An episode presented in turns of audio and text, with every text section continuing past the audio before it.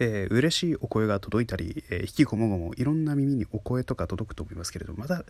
お声が届くっていうのもまたおつなもんですけれども文章が届くっていうのはなかなかいい経験でございましてまあラジオといえばお便りということでまあラジオトークにもお便り機能があってまあ当然というわけではないんですけれども私のもとにね寄せられているお便りもいくつかあるわけでして今回はお便りを返信していく感じになります。ということで侍になりたい野郎が行くエイプリル松田のもしよかったら聞いてください。やっていきたいと思います。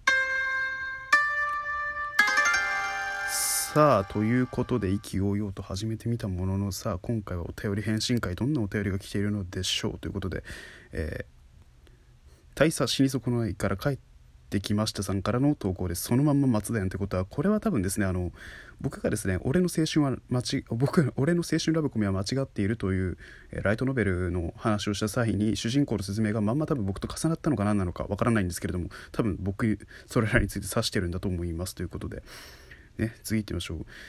収録ギフトをね、お互いだったら嬉しいですね。ということで、これいつのイベントだったのか分かってないですけど、すいません、返信遅れて申し訳ないです。ということで、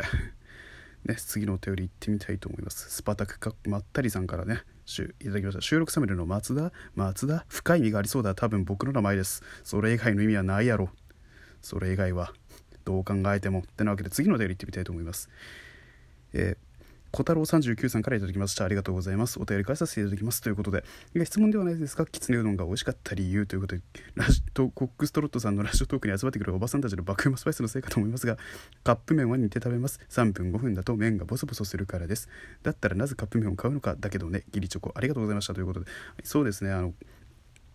これは僕が最近やった嬉しかったことっていうお題トークのための応募用トークをね取らせていただいた時のそのトークの対するお便りですけれども。あまあ確かにねフォックストロットさんたちのねあの ライブ配信僕も行きますけれどもねあの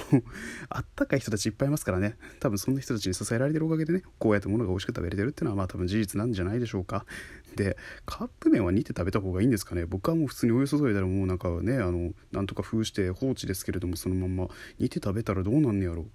あなんか麺の質とか変わるのかな？袋麺は煮るってのはなんとなくわかるけど。めちゃくちゃ気になるな。で遠藤三鷹さんからねあの新年の挨拶だったんですけど今更返させていただきます。松田さん今年もよろしくです。ということで三鷹さんこ今年もこちらこそこんなんで もうね2ヶ月経って今更かいと思いますけれどもねこちらもよろしくお願いいたします。こんな僕ですけれどもね今後ともねやら仲良うやらせていただければと思いますよ。うん。さあということで次のお便りで終わろうと思います。ということで、えー、田舎の文化人類のアストレイさん田舎の文化人類は鹿島市というね収録チームでトリオでやられているアストレイさんという方から頂きましてありがとうございます。アストレイとビブリオトークスタッフそうですね。アストレイさんはビブリオトークというイベントのスタッフもされていたのでまあそれらについてのお便りが届きました。松田さんお疲れ様です。この度はビブリオトークに参加していただきありがとうございました。ビブリオトークで投票された方からの感想をお届けします。感想の数イコール票数とは限りませんので、あしからず、引き続きレジオトークラジオトークおよびビブリオトークを楽しんでください。すいません、使いましたね。ということで、えー、感想1。ストーリーが面白そうなのはもちろんですがレトルトカレーのシーンがとても気になりましたそうなんですよね主人公のヒロインがですねレトルトカレーを食べる時の描写がいかに生々しいかっていう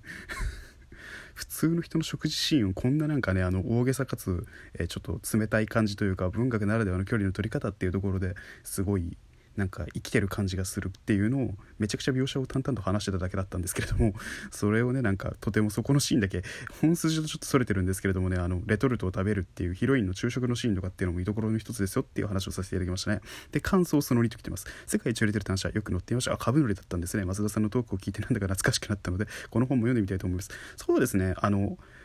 えー、スーパーカブっていうライトノベルを紹介させていただいた時に、えー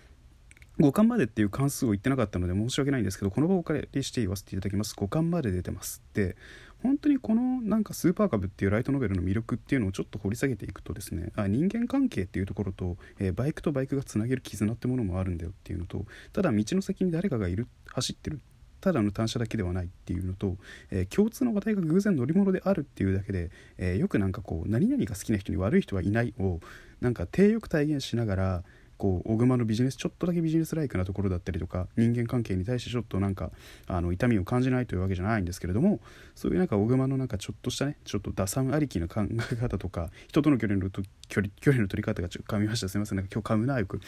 曖昧な感じとかも結構ね僕は好きなのでそこら辺もなんか込みで楽しんでいただければと思います。いやねあのなかなか嬉しいお便りもね届きながらねあのちょっとトンチキなお便りが届いたりとかいろいろありましたけれどもねまあこんな感じでお便り返信会やっていきたいと思いますということでお相手はエイプリル松田でしたということで皆さんおやすみなさい。おはようございます。こんにちは。今更いろんな挨拶使ったところで無駄やぞってなわけでねここらで本当にお開きにしたいと思います。お寒いですので手洗いうがいを忘れずにコロナ対策などをお互い頑張ってまいりましょう。お相手はエイプリルの松田でした。それではまたね。